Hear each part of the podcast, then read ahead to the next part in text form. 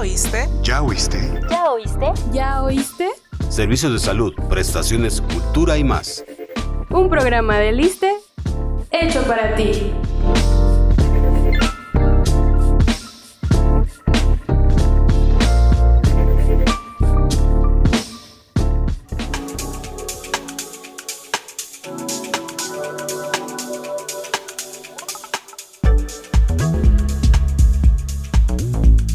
Salud bucal, caries, mal aliento, dolor de muelas, cepillado de dientes. Tus dudas hoy serán resueltas.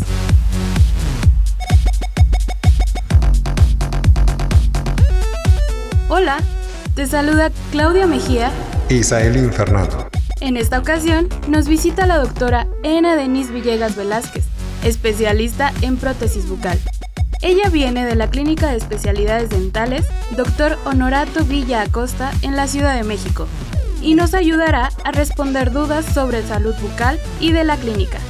Preguntas que los seguidores hicieron en nuestras redes sociales oficiales.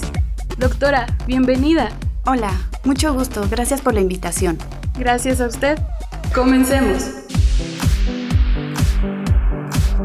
La pregunta más realizada por nuestros seguidores fue, para ser atendido en la clínica de especialidades dentales, ¿debo ser derechohabiente del instituto o puede acudir el público en general? Es importante ser derechohabiente del ISTE para poder acudir a la clínica de especialidades dentales. ¿Y con qué tratamientos y especialidades cuentan? Contamos con diversas especialidades, entre ellas está prótesis fija, prótesis removible, ortopedia, odontopediatría, cirugía maxilofacial, parodoncia, endodoncia y contamos con un quirófano. ¿Únicamente atienden a adultos o también a los peques? Pueden acudir a la clínica adultos y menores de edad. De hecho, de esa especialidad se hace cargo odontopediatría. Yo soy derechohabiente. ¿Qué Sí. puedo hacer para que me atiendan en esa clínica? Es importante acudir a la clínica de medicina familiar para que les hagan una valoración, un estudio, diagnóstico, atención de lo que es atención primaria, que es eliminar caries, extracciones, y si requieren algún servicio de especialidad, con un pase, poder ser referido a la clínica cumpliendo los requisitos con los que se solicitan en nuestra clínica. ¿De otra manera no puedo llegar directamente? Es importante que sean primero valorados en la clínica de medicina familiar. Y si vivo en el interior de la República, ¿qué tengo que hacer para que me atiendan? Es el mismo procedimiento. Deben de acudir a la clínica de medicina familiar para que le hagan el diagnóstico y si es necesaria una atención especializada, ya lo refieren a nuestra clínica.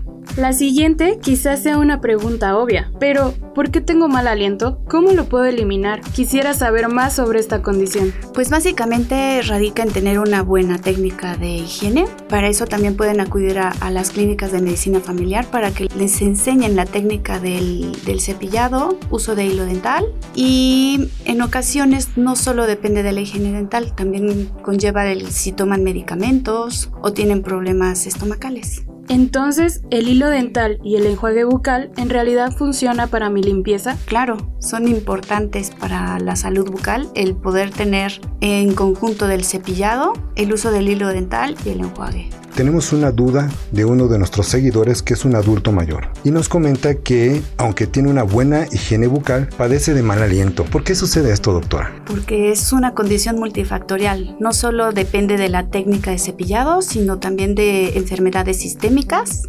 y obviamente el cuidar la técnica para hacernos nuestro aseo. Si tengo un dolor dental y desaparece al poco tiempo, ¿debería acudir al dentista? Claro, es indispensable. Como decía un profesor en la universidad, que los órganos dentarios son como las mujeres. Puede que hoy no te reclamen, pero después se acuerdan de todo. Así son los dientes. es importante hacer, hacerle caso a cualquier llamado de la boca. Cuando me lavo los dientes observo sangre al enjuagarme. ¿Es normal? ¿Lo estoy haciendo bien o significa que tengo alguna enfermedad?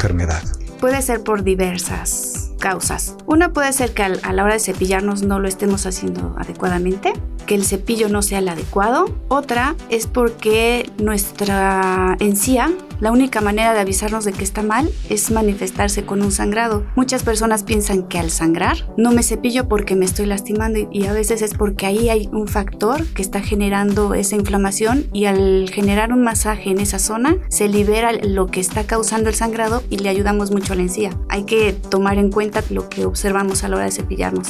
Y el sangrado es como un aviso de que tenemos que acudir a, a consulta o mejorar la técnica de cepillado. Nuestras redes sociales oficiales te están esperando. Disfruta, comenta e interactúa con contenido informativo y entretenido. Búscanos como ISTMX en Facebook, Twitter, Instagram y YouTube. ¡Ey! ¿Y ya nos sigues en TikTok?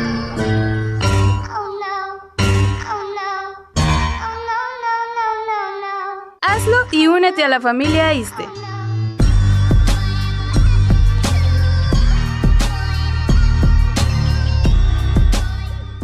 ¿Qué ocurre si no me trato una caries? Uy, muchísimas cosas. No me la atiendo por desidia o por el motivo que sea, se puede llevar a una extracción si no se atiende correctamente o una endodoncia en su defecto para poder salvarla. ¿Por qué es importante mencionar al dentista mis padecimientos crónicos? Son importantes para poder darle una buena atención. Hoy en día también el, el hecho de tener algún padecimiento y los medicamentos que existen pueden ser contradictorios a varios procedimientos, como una extracción que se puede complicar en alguien que está tomando medicamentos que tienen bifosfonatos. Y como por ejemplo cuando una persona tiene diabetes, ¿es seguro los procedimientos que le realizan? Así es, un paciente que está controlado con alimentación y medicamentos puede ser un paciente que se le puede realizar todos los tratamientos. Un seguidor nos sorprendió con un comentario.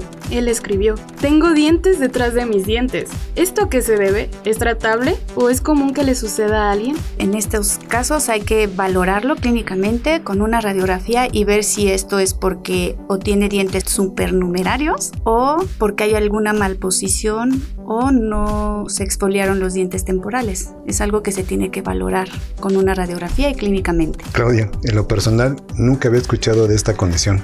Vaya que es muy interesante. Sí, claro. Hemos terminado con las preguntas de nuestros seguidores, pero a nosotros nos han surgido otras dudas que tal vez muchos de nuestros escuchas también se han preguntado. Doctora, mucha gente sufre el hábito de apretar los dientes, en especial por las noches. ¿Por qué sucede esto? ¿Es tratable? Sí, es tratable. Se puede corregir con una guarda dental o hay que ver qué es lo que lo está generando. También hay medicamentos que llegan a generar mucho estrés y, y causan ese tipo de apretamiento nocturno, pero con una guarda se puede corregir. Obviamente hay que ser diagnosticado para poder darle un tratamiento adecuado. Esta pregunta puede interesarle a las futuras mamás que nos escuchan. Durante su embarazo, ¿pueden realizarles algún procedimiento médico y sin riesgo? Hay periodos, trimestres en los que debemos de tener un poco más de cuidado, pero una mujer embarazada puede ser tratada en un sillón dental con las medidas y cuidados pertinentes. Los dientes de leche pueden tener caries. Claro, sí, desde que erupciona el primer órgano dentario hay que estar lavando la, la boca de nuestros pequeños. Es más, hasta la encía se debe de limpiar con una gasita y agua de garrafón y todos los dientes desde que salen deben de ser Pero al final esos dientes se van a caer. ¿Es necesario cuidarlos? ¿E ir al dentista? Claro, porque los pequeños también sufren de dolor. Digo, son seis años que van a tener estos dientes y si los dientes no son tratados adecuadamente desde temprana edad, sufren caries, pueden tener endodoncias y la verdad es que con un pequeño es difícil poder que nos pueda manifestar el dolor como tal y es importante la higiene desde, desde el primer momento. ¿Es necesaria la extracción de las muelas del juicio? He escuchado la afirmación de que estas no sirven. ¿Es correcta o nos hemos topado con un mito muy común?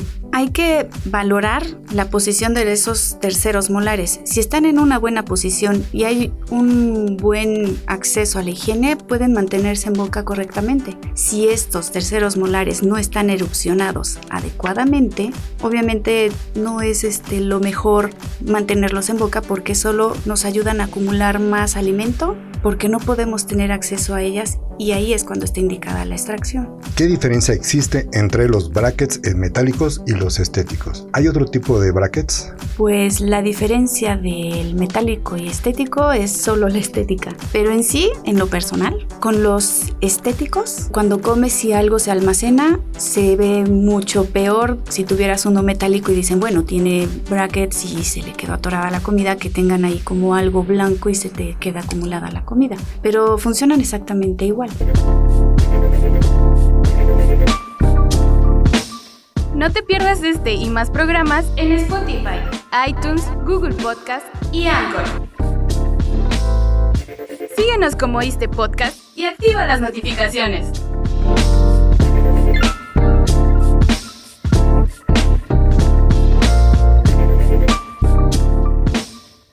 ¿De qué depende el color de los dientes? ¿Deben ser completamente blancos? No, los dientes no son completamente blancos, hay diferentes tonalidades. Existe una gama increíble del color de dientes y ¿en qué radica? Pues es ya genético. Hay veces que personas se ven los dientes muy blancos y en realidad es porque el color de la piel es un poco más morena y hace que el contraste se vea más blanco. Pero en sí no existe un diente blanco, aunque hoy en día todo el mundo los quiere tener blancos. Hablemos de algo muy común, el miedo de acudir al dentista.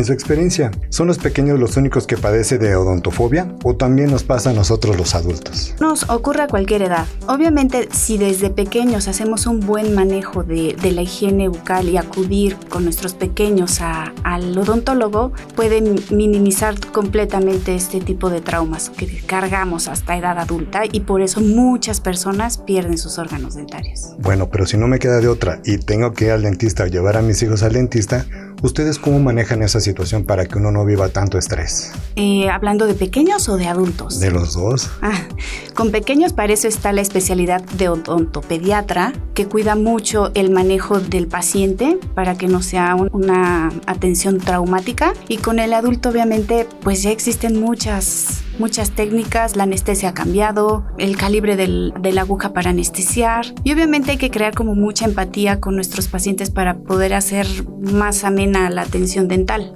Hablando de anestesia, ¿en qué procedimientos es necesario aplicarla? Ya que sabemos que hay pacientes que la solicitan aún sin necesitarla. Ah, esto habla mucho de, las experiencias que han tenido con, con odontólogos. Antes se ocupaba mucho de que solo va a ser poquito, aguanta, aguanta, aguanta y estar con la atención con ese dolor la verdad, es, algo que, bueno, en lo personal no, no, me, no me gusta porque nada más generamos trauma con nuestros pacientes y cuando es así es explicarle el tipo de procedimiento que es necesario para que a largo plazo no vaya a tener consecuencias y creo que siendo profesionales los pacientes entienden el por qué se debe de anestesiar o por qué no. Para cepillarme los dientes, ¿cuánta pasta necesito ocupar? Y también es necesario utilizar agua antes y después. No, para un adecuado cepillo dental, es importante usar pasta dental del tamaño de un chícharo, esa cantidad. No es necesario mojar el cepillo dental porque la pasta dental ya trae el humectante necesario para que podamos hacer la técnica y obviamente vamos a empezar a salivar y es suficiente para que no pierda las propiedades la pasta. Algunas personas ocupan bicarbonato. ¿Funciona igual que la pasta de dientes? Pues en sí, lo que hace que los dientes queden limpios es la técnica, no la pasta. Obviamente la pasta dental tiene ciertos elementos que nos van a ayudar a fortalecer. Y muchos ocupan el bicarbonato porque tienen la creencia de que se van a blanquear los dientes. Pero en sí es como si fuera un abrasivo y lo que hace es como ir limpiando la superficie, pero también eso conlleva dañar el esmalte del diente. ¿Por qué existe tanta variedad de cepillos de dientes? Personalmente, nunca sé cuál es el adecuado para mi cepillado. Hay tantos tamaños, colores, sabores. Bueno, sabores no, pero existen hasta los cepillos eléctricos. ¿Cuál es el recomendado? El ideal, obviamente, es el que tú puedas ocupar de manera adecuada y de preferencia debe ser de cabeza compacta para que puedas tener acceso a la zona más posterior de la boca. Cerdas suaves porque no solo es cepillar los dientes, sino darle masaje a los tejidos blandos que es encía, lengua, las mejillas que, bueno, se llaman carrillos y poder tener higiene de todos los tejidos de, de la boca, no solo el diente como tal, sino los blandos. ¿Qué tanto afecta el tabaco a nuestra salud bucal? Muchísimo. O sea, el tabaco, la verdad, es algo que no solo la salud bucal, sino en general, la verdad, no, no nos causa ningún bien el, poder fumar. Pero no solo el tabaco, también el, el tener una ingesta alta de carbohidratos, de azúcares, el tener malos hábitos. Ahorita la moda está de querer dejar de fumar con los cigarros eléctricos. Ocasionan muchas alteraciones en la morfología dental porque se están mordiendo, mordiendo, al igual de las personas que tienen perforaciones en, la boca, que es lengua o labio, están todo el tiempo jugando con, con el arete y la verdad es que no, no es lo adecuado, conlleva muchas patologías. Bueno, así que ya lo saben, eviten el cigarro y todas las instrucciones que nos dijo la doctora para tener una buena higiene bucal. Además de que se puede dañar el color de tus dientes, trae consigo el provocar varias enfermedades, entre otras más. Sí, así es. Y por último, doctora, ¿puede darnos un par de recomendaciones para tener dientes sanos y así nuestra sonrisa se vea reluciente? Es decir, para cuidar nuestra salud bucal. Lo importante y más básico es que hagamos un uso correcto del cepillo dental, de nuestra técnica de aseo y acudir cada seis meses al odontólogo, porque a pesar de poder tener todos los cuidados habidos y por haber, hay varias patologías que se pueden presentar al comer que no nos hayamos dado cuenta y visitar al dentista puede ser la, la mejor medicina para poder tener una mejor salud. Ahora que ya estás informado, acude periódicamente al dentista. Sabemos que detrás de ese cubrebocas puedes tener una sana sonrisa. Cuídala. Doctora, muchas gracias por la entrevista y por ayudarnos a conocer más sobre el tema de la salud bucal. Muchas gracias a ustedes por la invitación. Y gracias a ti por escucharnos. Te esperamos en el siguiente programa. Esta fue una producción de la Unidad de Comunicación Social del ISTE. Se despiden Antonio Tapia en la producción, Claudia Mejía y Sailin Fernando. Y recuerda que el ISTE siempre está contigo.